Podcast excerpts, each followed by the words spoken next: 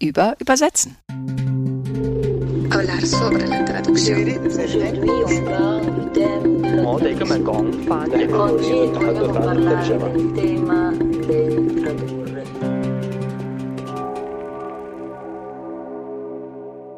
Herzlich willkommen zur 15. Folge von Über Übersetzen. Beim letzten Mal haben Larissa Schippel und ich ja über Neuübersetzungen gesprochen und warum Neuübersetzungen nur eine einzige Möglichkeit zum Umgang mit einem Text sind und warum sie neue Sichtweisen eröffnen können auf immer den gleichen Text und was eigentlich mit Simone de Beauvoirs Buch Das andere Geschlecht passiert, wenn es zuallererst von Naturwissenschaftlern, Biologen ins Englische und Deutsche übersetzt wird. Ja, und dann haben wir noch darüber gesprochen, dass Übersetzungen Konventionen brechen können. Das haben wir jetzt schon öfter gehört. Und dann dachte ich, ist vielleicht mal an der Zeit, dass ich auch an meinen eigenen Konventionen so ein bisschen rüttel, weil ich habe nämlich bis jetzt immer gesagt, also meine Definition von Übersetzen ist ein Transfer von einer Ausgangssprache in eine Zielsprache. So definiere ich das. Jetzt frage ich mich aber, reicht das eigentlich? Weil es gibt ja noch ganz, ganz andere Übersetzungsprozesse. Und darüber würde ich heute gerne mal mit Lavinia Knopferling sprechen und freue mich, dass ich dich besuchen durfte. Gerne. Lavinia ist freiberufliche Autorin, Bloggerin rund um die Themen Inklusion, Blindheit und das Potenzial der Dunkelheit. Und sie leitet großartige Workshops zum Thema blinden Selbsterfahrung, schreibt Bücher, arbeitet als Kampagnenmacherin für das Projekt Berliner Spielplan Audiodeskription und noch viel mehr. Und ich bin Yvonne Griesel, Übersetzerin, Dolmetscherin aus dem Russischen und Französischen, Übertitlerin und darauf spezialisiert, fremdsprachige Inszenierungen zu übertragen.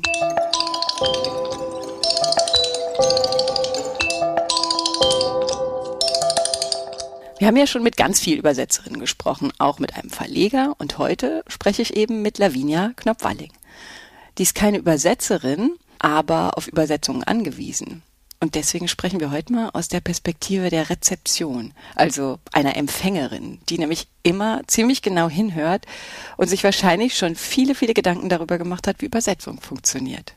Ja, Lavinia, du bist blinde Storytellerin, Bloggerin, Podcasterin, Workshopleiterin, Inklusionsberaterin, arbeitest freiberuflich für inklusive Kulturprojekte wie den Berliner Spielplan Audiodeskription. Und du hast schon so viel gemacht, finde ich, wenn ich deine Bios lese, dass du eigentlich so alt sein müsstest wie ich bist du aber nicht. Ich glaube, du hast einfach wahnsinnig viel Kraft, Power und Initiative und ich freue mich total, dass ich hier heute herkommen durfte. Herzlich willkommen bei Über Übersetzen. Schön, dass du da bist. Ja.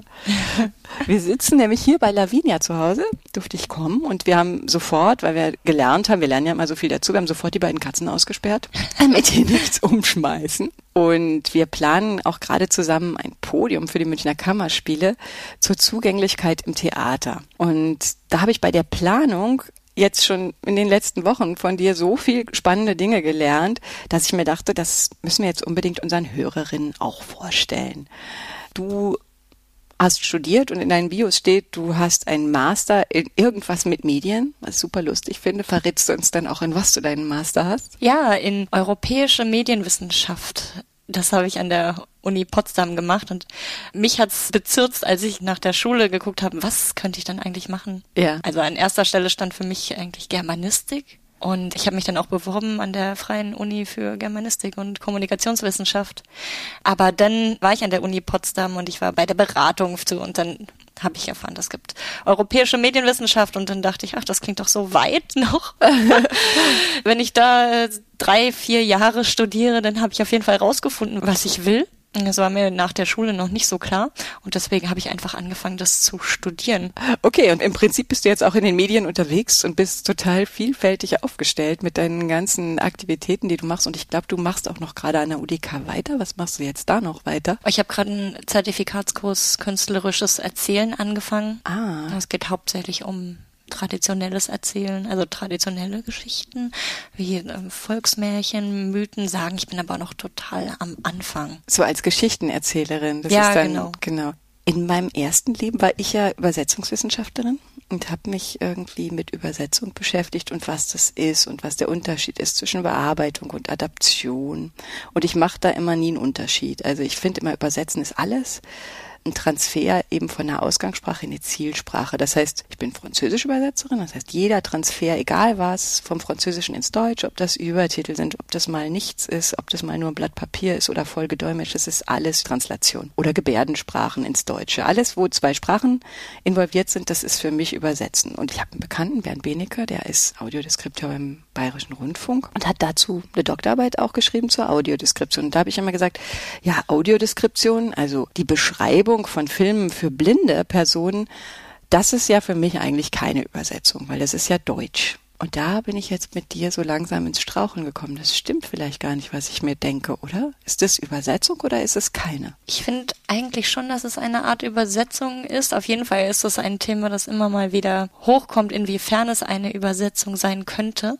Es kommt auch sehr stark darauf an, was es für ein Format ist. Audiodeskription gibt es ja für Filme und für Theater und vielleicht auch für Museumsbesuche mhm. und einfach auch für ja, Bildbeschreibung. Das kann auch eine Audiodeskription sein. Also, Wie ist denn das eigentlich mit der Audiodeskription? Wie funktioniert denn sowas eigentlich genau? Das heißt, du brauchst für jeden Film, den du dir anguckst und jedes Theaterstück, du gehst total, genau, das hatten wir jetzt noch gar nicht gesagt, du hast einen Blog gemacht beim Theatertreffen dieses Jahr. Also Lavinia ist eine große Theaterfrau, geht also dem dementsprechend total gern ins Theater. Wie funktioniert denn so eine Audiodeskription? Wie macht man die überhaupt? Also gut, wir kennen das ja wahrscheinlich alle, dass sozusagen die Bilder beschrieben werden, man sich diesen Ton dazu schaltet. Aber wie entsteht sowas? Wie macht man das? Also selbst beteiligt war ich bislang nur bei Erstellung von Audiodeskriptionen für Performances und da ist es noch ein bisschen anders.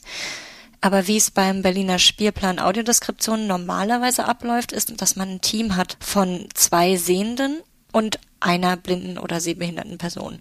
Mhm. Eine sehende Person geht mit am besten der blinden Redakteurin ins Theater und guckt sich das Stück schon mal vorab an. Mhm. Und das ist noch total ohne Audiodeskription. Sie beschreibt ihr vielleicht was und dann tauchen vielleicht schon mal Fragen auf. Mhm wo gibt's schon Schwierigkeiten? Also da beschreibt sozusagen, wenn jetzt die sehende Person mit der Blinden geht, da würde man schon vor Ort anfangen, so sich was zuzuflüstern. Also der beschreibt jetzt die Sehende der blinden Redakteurin schon erstmal das Stück. Ja, also es ist ein Optimalfall. Ich denke mal, es kann nicht immer so in der Hinsicht gewährleistet sein. Aber so wäre es zum Beispiel optimal. Und mhm. dann bekommt die Audiodeskriptorin, die ja den Text dazu schreibt, sie bekommt einen Videomitschnitt des Stücks und kann dann dazu ganz genau schreiben mit Timecode, wann passiert was.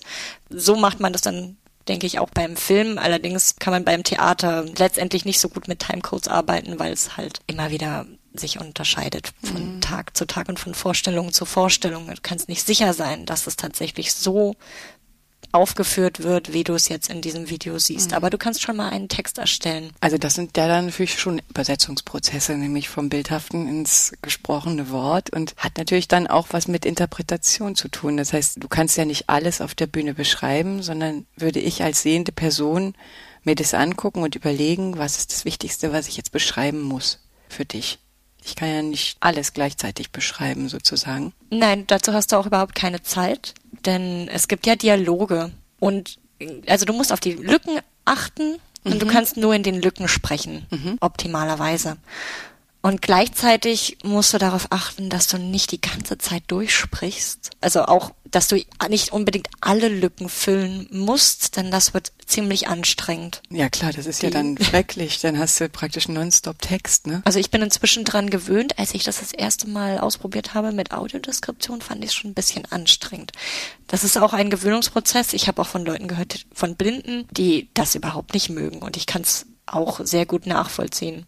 Aber auf jeden Fall, wenn der erste Text dann erstellt ist, dann geht das an die Redakteure, dann hören sich die blinde Redakteurin und die sehende Redakteurin das nochmal an und geben nochmal Feedback. Dann übt man praktisch, also dann wird dir das praktisch einmal vorgesprochen und dann kannst du sagen, oh nee, das ist mir zu viel Text, das ist mir zu wenig Text oder versuch doch mal da reinzugehen in die und die Bewegung, damit ich mir die besser vorstellen kann. Ja, dann wird nochmal an Begriffen gefeilt. Wie an Begriffen? Zum Beispiel auch, dass es also jeder, jeder beschreibt ja aus seiner eigenen Erfahrung. Mhm. Und manchmal sind Wörter aber nicht so ganz klar. Was, wie war das beim Stück Einfach das Ende der Welt? Da. Das hattest du mit Charlotte Megel beschrieben gemeinsam, ne? Jetzt. Nee, ich war da gar nicht dran beteiligt. So, okay. Aber Charlotte Megel hat das mit Jutta Pulic und Katrin Wirmer geschrieben. Mhm. Katrin Wirmer war die sehbehinderte Redakteurin. Und da war es, glaube ich, so, dass es da Zähne gab.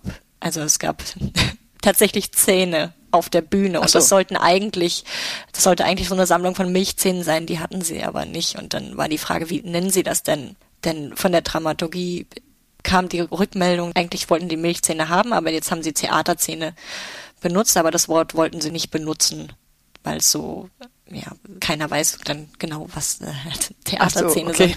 Haben sie einfach, äh, einfach gesagt, das sind, glaube ich, lange Zähne, haben sie, glaube ich, gesagt. Ah. Aber das ist, man muss irgendwie auch korrekt bleiben, denn also es ist in dem Moment egal, ob der Dramaturg oder der Requisiteur, ja. ist das wahrscheinlich, wollte, dass es Milchzähne sind wenn es nicht wie Milchzähne aussehen. Also das ist dann allerdings wirklich ein Übersetzungsprozess natürlich. Das ist ja wirklich die Interpretation und die Möglichkeit der Veränderung des Textes. Also ich möchte gern, dass es Milchzähne sind. Jetzt ist mir das nicht gelungen, weil die Requisite das nicht hatte. Und dann versuche ich es wenigstens in der Audiodeskription wieder zu Milchzähnen zu machen. Aber du möchtest ja eigentlich nur das, was auf der Bühne wirklich zu sehen ist. Du willst ja keine falsche Interpretation. Du willst eigentlich nur beschrieben kriegen, was da ist und nicht eine Interpretation davon. Ja, es heißt immer wieder, man soll in der Audiodeskription so wenig wie möglich interpretieren. Mhm. Es gibt ja auch tatsächlich Beschreibungen, die nehmen schon viel vorweg fällt mir da jetzt ein Beispiel ein. Das ist die Frage. Sowas wie, vielleicht sie geht arrogant. Ja, dass man sowas. schon die Wertung, also dass man praktisch schon die Bewertung mit reinbringt. Ne? Du brauchst im Prinzip nur die Bewegung, die Bewertung möchtest du ja gerne selber machen, so wie ich ja auch. Ich ja, mein, aber allein schon dieses Gehen kann man auf so viele verschiedene Arten beschreiben. Es gibt so viele Wörter für das Gehen. Einfach schlendern oder stolzieren oder Aha. sowas in Trampeln, sowas in der Trampeln kann man vielleicht sogar hören. Kann man. Es gibt ja. so viele verschiedene Arten, ohne da so viel in die Interpretation hineinzugehen. Ah, ah ja, ja, das kommt schon sehr nah ans Übersetzen ran, finde ich. Also interpretieren ja, aber werten nicht, sozusagen dir den Transfer so zu gewährleisten, dass du dir das vorstellen kannst. Mhm.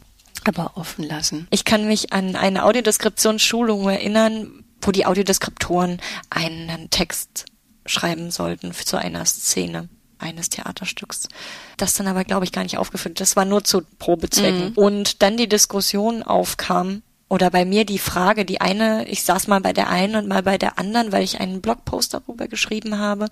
Und die eine sagt dann, ja, ist, da ist sowas auf der Bühne, das sieht irgendwie wie ein Klotz aus. Und die andere meinte dann, ja, das ist irgendwie wie ein Dresen. Und mhm. dann die Frage, was ist besser? Klotz oder Dresen? Bei Klotz stelle ich mir zum Beispiel einen so einen kleinen Holzklotz vor.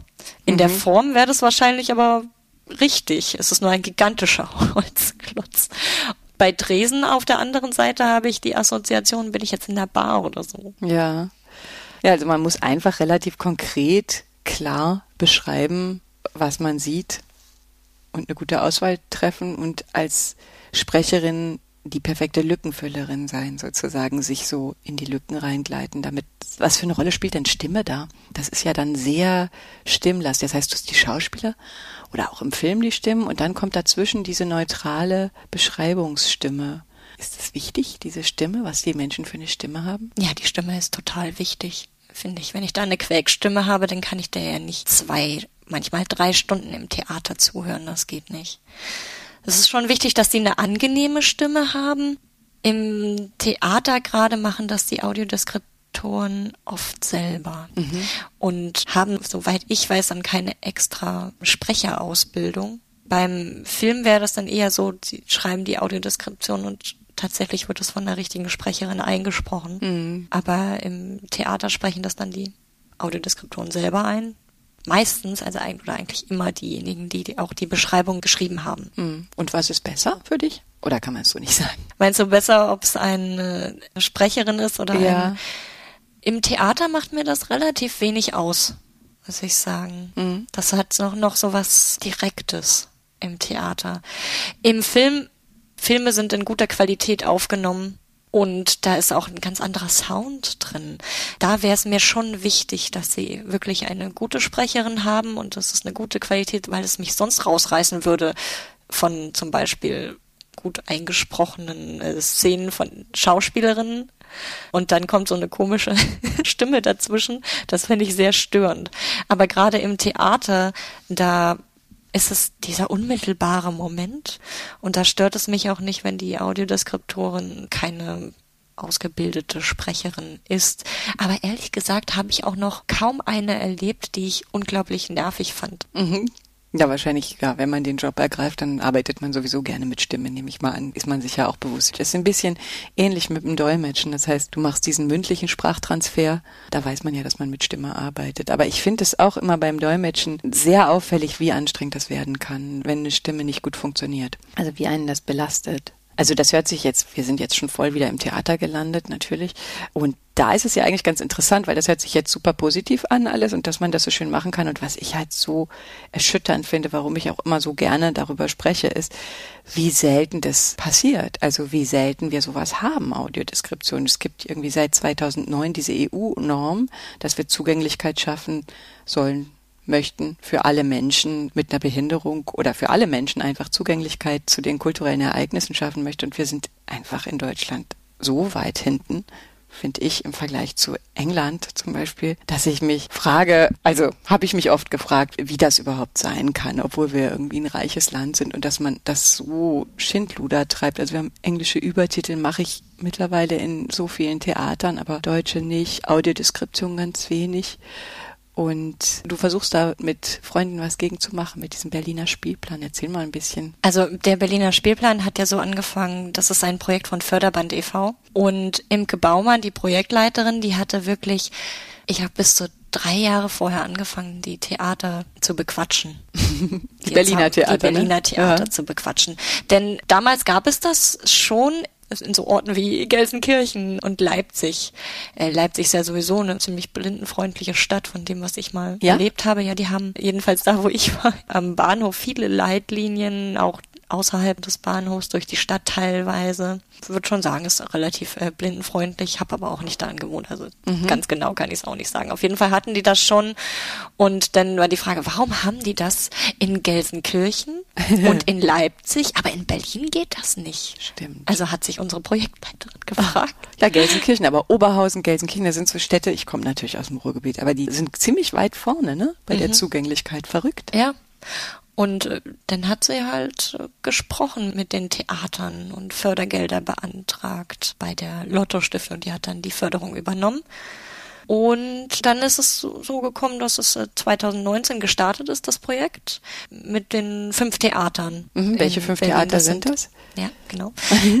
das ist äh, Friedrichstadtpalast, Deutsche Oper Berlin, Deutsches Theater Berlin, das Theater an der Parkau und das Berliner Ensemble. Aha. Also drei davon schon ziemlich nah aneinander, mhm. da direkt am Friedrichstraße. Und die haben dann als Kooperationspartner erstmal mitgemacht. Die ersten paar Monate ist das auch sehr gut gelaufen. Was bedeutet das? Also die haben dann Audiodeskriptionen einfach angeboten regelmäßig, oder? Was es bedeutet hat, wir haben im Rahmen des Projekts Audiodeskriptoren ausgebildet. Das hat äh, Anke Nikolai übernommen, eine, würde ich mal sagen, sehr bekannte Audiodeskriptoren mit total viel Erfahrung über 20 Jahre. Ja, und sehr nett. Sehr nett, total nette Anke. Und dann hat sie die, sie hat sie geschult und wie viele waren das jetzt so ungenau?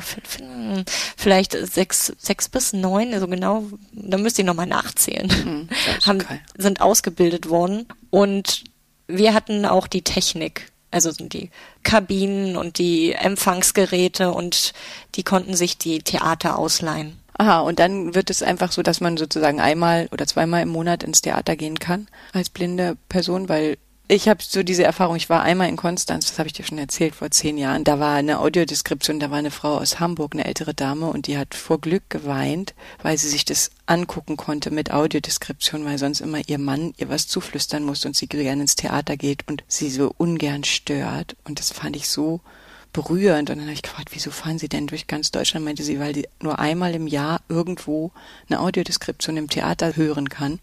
Und das fand ich total erschreckend, ehrlich gesagt, wie wenig das ist. Ja, das ist eine total schöne Geschichte. ja, die war echt. Und jetzt macht ihr praktisch, wie oft wird das jetzt dann angeboten von diesen fünf Theatern? Also es ist ja ein bisschen kompliziert. Wir haben ja auch so Sachen wie Sensibilisierungsschulungen angeboten für das Personal, damit sie auch wissen, wie man mit blinden und sehbehinderten Menschen umgeht. Oh, was ist das jetzt? Das ist auch was, was du auch machst, ne? Sensibilisierungsschulungen. Ja, nicht im gleichen Maße, aber doch irgendwie in die Richtung. Das eine Mal, als ich äh, dabei war, bei einer unserer Sensibilisierungsschulungen, da ging es darum, was sind zum Beispiel die Vorurteile, die es in Bezug auf Blindheit gibt? Welche Ängste gibt es dann tatsächlich? Was geht eigentlich überhaupt nicht, zum Beispiel irgendwie von hinten kommen oder wie spricht man einen Blinden richtig an, wie macht man eine gute Beschreibung, jetzt durch den Raum zum Beispiel, Raumbeschreibung. Mhm. Ja, was sind denn die Vorurteile, das stimmt, was sind denn die Vorurteile, die man gegenüber Blinden hat? Naja, sowas wie können halt super hören und ähm, sowas, oder aber auf der anderen Seite auch, sie können eigentlich gar nichts und sind sehr hilflos, was man oft an den Reaktionen merkt, wenn man draußen als Blinder alleine rumläuft und irgendwie stehen bleibt und sich eigentlich nur orientieren will, aber anscheinend so orientierungslos aussieht, dass die Leute gleich auf einen zustürzen und sagen, ah, kann ich Ihnen helfen? Sie wollen doch bestimmt jetzt in diesen Bus rein. Ich schieb sie mal da rein. Oh Gott, also einfach übergriffig. Ja, schon, ja. schon sehr. Und wie macht man also auch eine Richtungsbeschreibung? Also ich habe das sehr oft gehabt, dass ich gefragt habe, wie komme ich denn zu dieser Straße und die Leute mit dem Finger dahin gezeigt haben. Ja. Da hinten. Äh. Das, das verstehe ich nicht. Ja. Ja, also sowas. Und sie haben auch mal blind geführt und sich mal blind führen lassen mhm. durch das Theater und haben dann dadurch auch gemerkt, was sind da eigentlich auch noch für Barrieren, so zum Beispiel Treppen. Und was steht da alles im Weg? Und wie ist die Akustik? Also es ist ja teilweise für Blinde, es kann ja sehr anstrengend sein, in so einem großen Raum zu sein, wo sich ganz viele Leute befinden. Es ist ganz schwierig, sich da zu orientieren. Mhm. so viel Widerhalt und total im Theater, wo so diese hohen Räume gibt. Also dann nicht mehr im Theatersaal, weil alles mit Teppichen ausgelegt ist, da geht's dann. Mhm. Aber in der Empfangs. Also da ist eigentlich ganz viel Unwissen. Heißt, das ist sozusagen dieser eine, dieser erste Prozess, das, was wir gesprochen haben, die Audiodeskription, das ist das eine. Und dann gibt's, jetzt sind wir schon im kulturellen Bereich sozusagen, der Kulturtransfer, dass wir einfach so wenig voneinander wissen.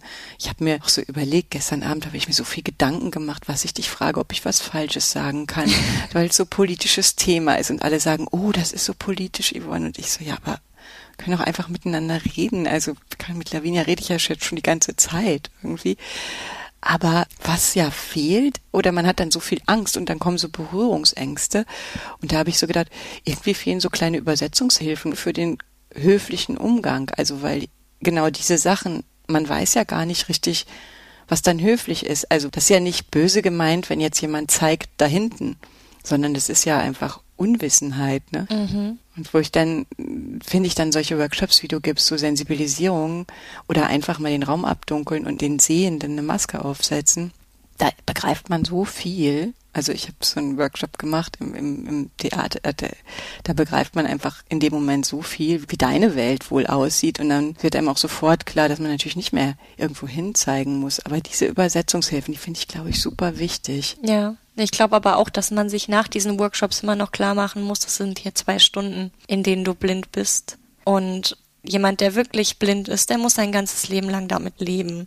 Das mhm. ist ein mhm. ganz großer Unterschied. Ja. Äh, ob du es jetzt äh, nur für einen kurzen Zeitraum machst oder ja, man kann auch ganz tief da einsteigen in was ist eigentlich wirklich blind. Denn in Deutschland ist es ja so, dass es Kriterien gibt, für Blindheit, äh, dann ist man gesetzlich blind. Und das bedeutet, dass blind nicht bedeutet, dass man überhaupt nichts mehr sieht, also dass man nur schwarz sieht. Mhm. Also blind sein in Deutschland bedeutet nicht unbedingt, dass man nur schwarz sieht. Das ist es. Also es gibt bestimmte Kriterien, zum Beispiel, dass man auf dem guten Auge unter zwei Prozent sieht. Oder auch, dass das Gesichtsfeld unter fünf Grad ist. Das ist jetzt zum Beispiel bei mir der Fall. Ich habe einen Tunnelblick und das bedeutet, dass die Menschen einfach vor mir auftauchen und ich manchmal gar nicht weiß, sind die jetzt hergekommen? Wie, ein bisschen wie in einem Computerspiel manchmal. Ach so. Ja, also ich finde eigentlich, was hilft es eigentlich, mehr darüber zu sprechen und nicht psch, psch, weniger. Ja. In Knigge weiß ich jetzt nicht, wer würde das lesen? ich weiß nicht, nee, wahrscheinlich in Knigge liest ja auch so keiner mehr, aber ich finde, klar, wahrscheinlich reicht es, drüber zu sprechen. Und ja, also das, was ich jetzt alles schon gelernt habe, sind diese ganzen Stolpersteinchen, die man sich nicht bewusst macht, zum Beispiel, wenn du auf unsere Website gehst wie so eine Website für dich funktioniert. Also das finde ich sind auch so Sachen. Also nicht jeder weiß, dass man Webseiten barrierefrei gestalten sollte. Oder wie ist es für dich, wenn du auf so eine Website gehst? Oder was ist wichtig für dich? Was wäre wichtig? Ja, es kommt drauf an, was ich mir angucken will. also die Diskussion hatten wir natürlich auch mit den Theatern. Wir haben uns die Webseiten angeguckt. Mehrere blinde Nutzerinnen haben sich die Webseiten angeguckt und äh, Feedback gegeben. Das Problem bei manchen Theatern ist es unterschiedlich bei jedem Theater. Es gibt keinen Standard, man kann sich nicht auf was verlassen. Das ist, wenn ich auf der Theaterseite den Spielplan hier habe, oben in, der Menübar zum Beispiel, dann ist es nicht unbedingt sicher, dass ich das an anderen Theatern auch so habe. Es ist alles einfach nicht alles an der gleichen Stelle. Jeder möchte individuell sein und das ist für Blinde eine Herausforderung. Mhm. Das kann natürlich auch für Sehende eine Herausforderung sein, denke ich mir. Ja. Allerdings. Ja, es gibt halt, es, es gibt viele Sachen, die man richtig programmieren muss und wenn man das hinterher drüber stülpt, dann kann es ziemlich schwierig sein, auch Barrierefreiheit mit einzubringen. Der Kompromiss bei den meisten Theatern war jetzt eine extra Barrierefreiheitsseite zu erstellen. Ah. Zu sagen, hier packe ich einfach alles rein. Natürlich gibt es auch so eine Seiten wie die Berlin-Bühnen, wo dann alle äh, Veranstaltungen von Theatern gesammelt werden.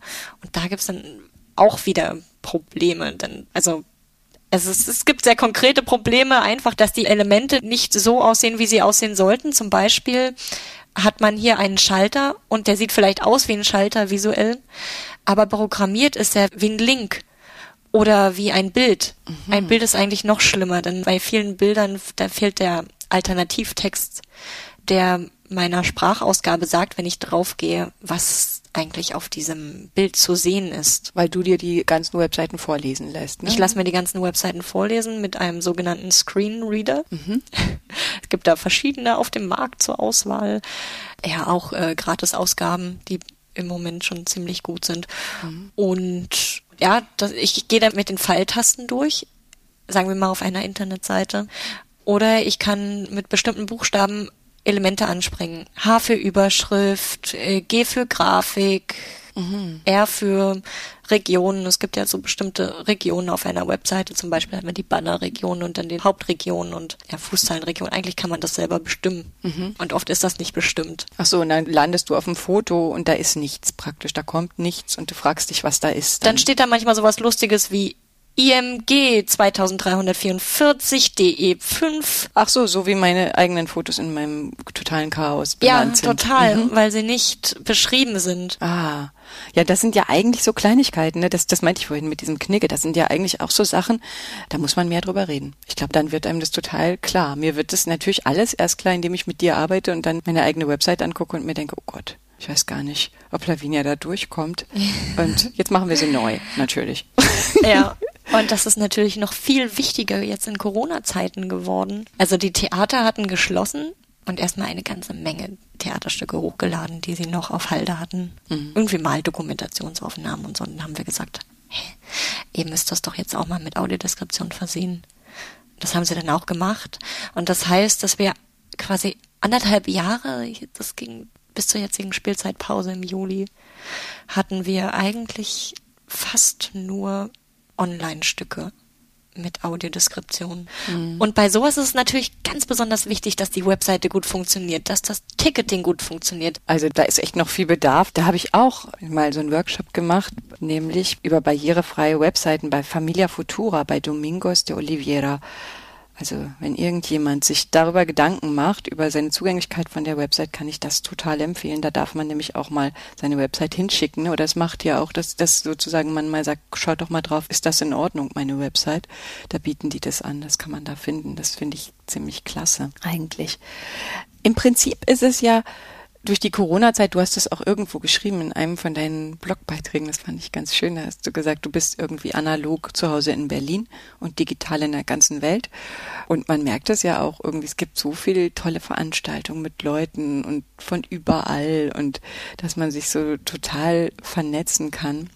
Und im Prinzip muss man ja gar nicht raus. Also es ist ja eigentlich total angenehm, wie wir jetzt alle in Corona zu Hause waren und dann sind die Audiodeskriptionen jetzt von den Streams, also so wie ich musste auch die ganzen Theaterstreams untertiteln auf Englisch und so.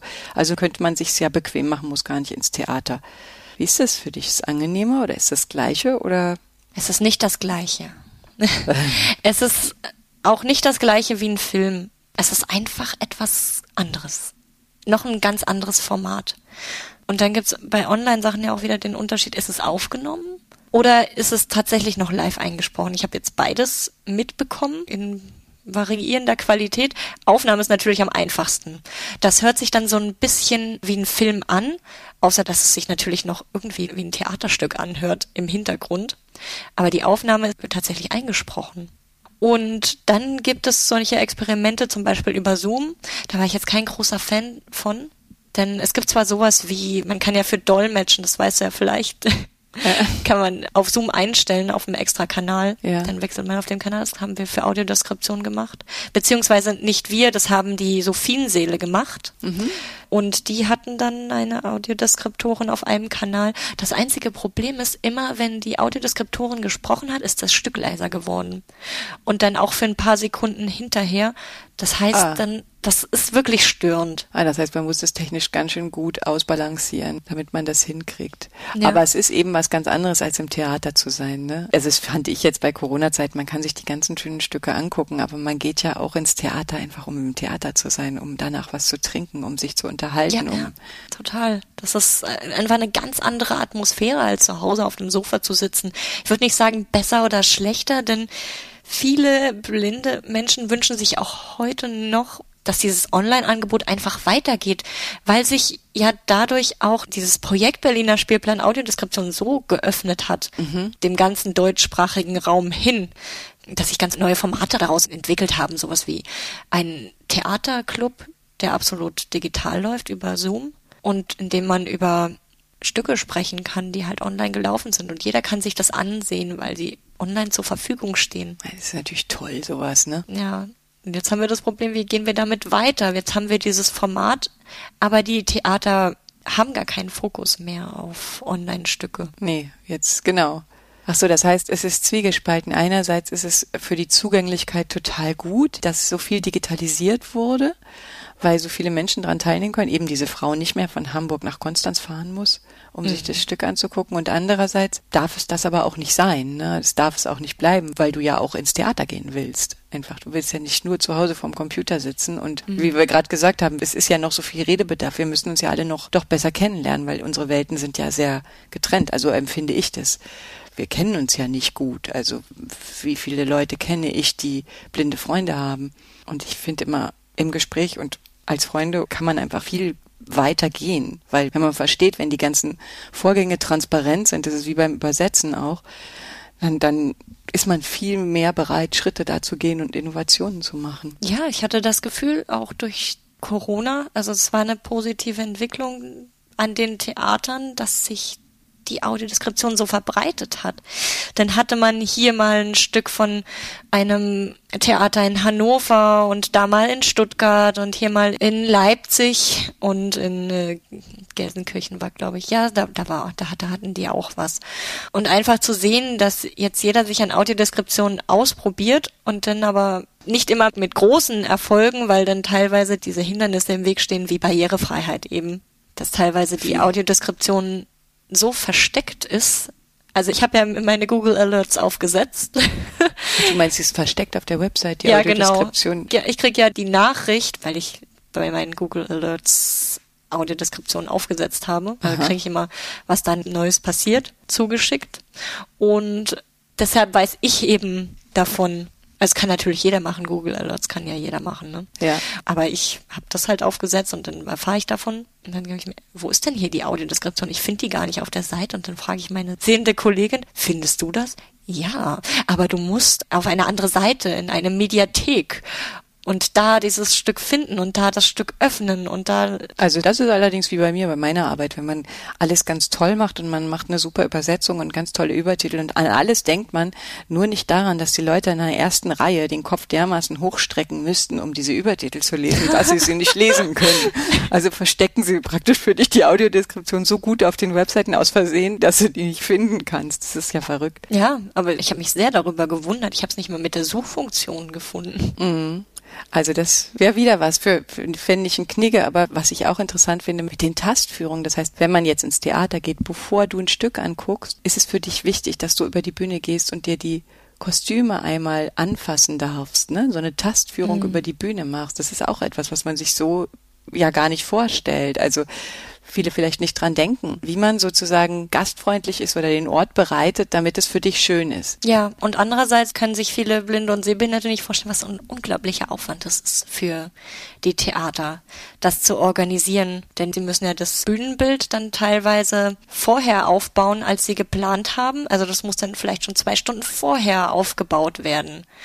Und das kann manchmal eine Herausforderung sein, weil es sehr lange dauern kann, dieses Bühnenbild aufzubauen. Ja, klar. Und das kann sich manchmal beißen. Mit den Proben sind sie dann schon fertig oder ist das überhaupt möglich? Deswegen gibt es manchmal keine Tastführung. Ja. Und dann Kostüme anfassen, nochmal mit Schauspielern Kontakt aufnehmen. Das sind ja alles Sachen, die dürfen wir sehen denn ja gar nicht auf den heiligen Bühnen sozusagen in die Hinterbühne gehen. Ne? Das ist ja dann dieses. Das genau, aber es ist etwas, was diesen Übersetzungsprozess für uns unglaublich erleichtert. Mhm. Das ist eigentlich das Schönste daran, live ins Theater zu gehen, die Kostüme anzufassen, die Requisiten anzufassen, mal die Bühne, die Ausmaße zu erlaufen und natürlich mit dem Schauspieler sprechen, wenn die Zeit haben. Selten haben die Zeit. Manchmal haben sie auch andere genommen. Vielleicht mal jemanden aus dem Chor, so war es beim Othello damals zum Beispiel. Und manchmal haben sie auch überhaupt niemanden. Mhm. Aber wenigstens mal Requisiten. Denn wenn sie das dann beschreibt, dann kann ich mir dann viel besser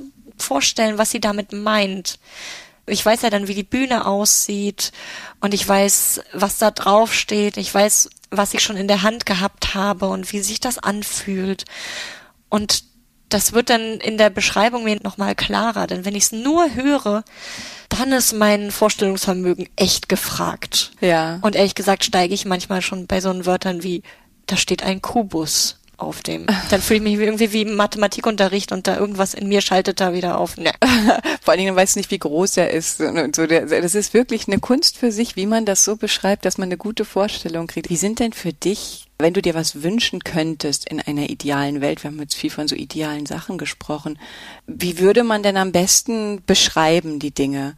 Also mit Größenangaben, so ganz konkret, jetzt nicht nur Theater, sondern so in so einer Beschreibung hilft dir das eher, also ohne Wertung, aber wenn ich eher sage, so ganz konkret, ich bin 1,76 groß, ich habe mitblonde Haare oder der Kubus ist 2,50 Meter mal 1,50 Meter, sind das die Sachen, die Sie wichtiger wären? Also gerade beim Kubus würde ich mir ja wünschen, so groß wie Angabe statt äh, zwei Meter, zwei Meter. Da muss ich so viel mitdenken einfach. Ah. Und das möchte ich nicht. Wenn du ein Stück siehst, dann steht ja vor deinen Augen auch nicht zwei Meter mal zwei Meter. Dann kommst du praktisch wie in so eine mathematische Berechnung rein und ja, das, das willst du auch nicht sozusagen. Total. Also es ist so wichtig, dass man einfach eine bildhafte Sprache benutzt, die aber so wertfrei wie möglich ist, trotzdem noch, damit ich einfach gleich ein Bild vor Augen habe und nicht so viel mitdenken muss.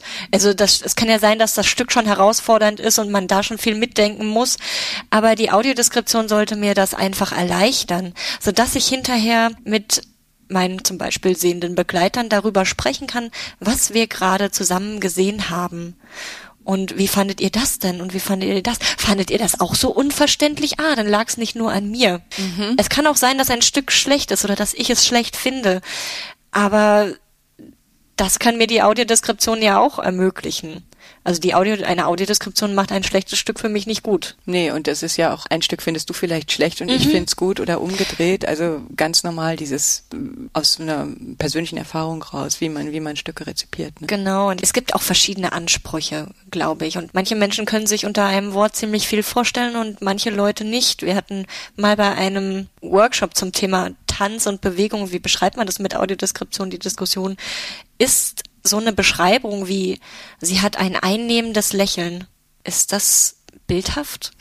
also ich war damals der Ansicht, nein, denn da soll ein Gefühl vermittelt werden, aber das ist ja schon eine Interpretation. Ich habe dieses Gefühl nicht. Was ist für mich ein einnehmendes Lächeln? Und andere wiederum sagten, ja, sie können sich super darunter was vorstellen. Mhm. Und da sind die Ansprüche wieder. Und ich glaube auch einfach nicht, dass es ideal wird.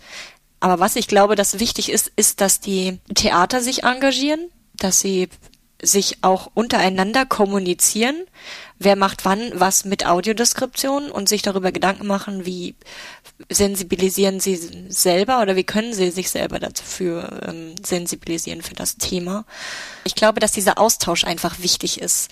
Auch, dass es immer wieder dieses Team gibt von sehend und blind und dass man die Zielgruppe auch einfach mit einbeziehen muss, sei es jetzt als blinde Redakteurinnen mhm. oder auch als Evaluatorinnen, also als diejenigen, die dann auch das Stück bewerten, dass man immer wieder da fragt, ist das jetzt gut gelaufen oder ist das nicht gut gelaufen? Ich meine, im Endeffekt muss man sich ja auch im Theater danach richten, was populär ist. Und wenn ein Stück nicht populär ist, dann muss man es absetzen oder auch herausfinden, warum es jetzt nicht populär ist. Mhm. Also, dass man an den Entscheidungsprozessen euch mit einbezieht und nicht immer für euch irgendwas entscheidet, ohne sozusagen die blinden Menschen, die es betrifft, zu fragen und mit einzubeziehen in die Schaltstellen und in die Produktionsleitung. Das sind ja auch ganz generell Forderungen, die es jetzt im Bereich der Teilhabe gibt, dass man sagt, es ist jetzt auch gut, es, es wurde so viele lange Jahre entschieden, ohne die Menschen, die es eigentlich betrifft, mit einzubeziehen in die Entscheidungsprozesse, also auch in die Fördergelder und alles Mögliche, dass das jetzt sich sozusagen ändert und dass man das in eure eigenen Hände gibt. Und das merkt man ja auch, also bei diesem Projekt, was wir jetzt gerade planen an den Kammerspielen, finde ich, man merkt halt total, wenn ich das plane, aus meiner Perspektive, ja, dann habe ich halt so ein paar Ideen, aber wenn du dazu kommst, dann kommen wir halt noch auf ganz andere Ideen. Also dann wird's einfach besser, weil du einfach die besseren Ideen hast. Und das finde ich, ja doch schon. Und das finde ich ist wahrscheinlich ganz generell das, was viel mehr passieren sollte, dass man gemeinsam was macht, oder? Das ist das Ideale. Das ist der Idealzustand. Nicht das Produkt, sondern die Zusammenarbeit. Ja. Und was würdest du dir jetzt mal jenseits von Theater von uns Sehenden wünschen? Was würdest du dir wünschen? So Kleinigkeiten. Also ich weiß es nicht. Gibt's was, was du dir wünschen würdest? Mm. Ich glaube eigentlich, dass ich mir nichts Konkretes wünsche. Oder sagen wir mal, sagen wir mal so.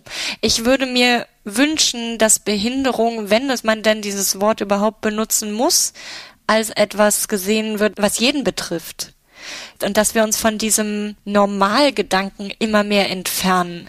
Denn jeder hat ob nun physisch, seelisch, geistig, psychisch, seine eigenen Behinderungen in dem Sinne, dass man einfach Hindernisse hat, die man schwierig überwinden kann und für die man ja Lösungen finden muss oder halt andere Wege finden muss. Das heißt, es ist alles doch nicht so kompliziert, wie man denkt, sondern es ist einfach so, wir sollten doch vielleicht einfach uns alle als Menschen sehen, ohne diese ganzen Attribute, sondern wir sind Menschen und wir haben bestimmte Barrieren, die müssen wir irgendwie überwinden und dafür gibt's Übersetzung, also in dem Fall gibt's jetzt dafür Übersetzung und das war's dann auch schon. Ja. Eigentlich. Und, und weniger Fokus darauf, was man nicht machen kann und mehr Fokus darauf, was man machen kann. Okay, das ist der Wunsch von Lavinia. Weg mit den negativen Glaubenssätzen. Boah, jetzt haben wir, glaube ich, ganz schön einen tollen Einblick gekriegt in eine Welt, die uns vielleicht ein bisschen verschlossen war.